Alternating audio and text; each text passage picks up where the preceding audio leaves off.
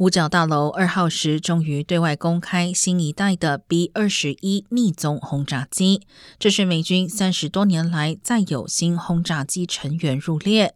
空军尚未表明 B 二十一轰炸机的成军时间，但军事专家预期二零二六或二零二七年首批就能入列。目前建造中的 B 二十一约为六架，表定每架平均造价约七亿美元。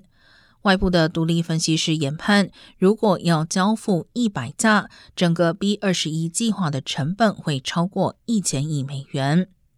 该轰炸机用途是飞行数千英里，并避开最先进防空系统侦测，打击敌后纵深目标。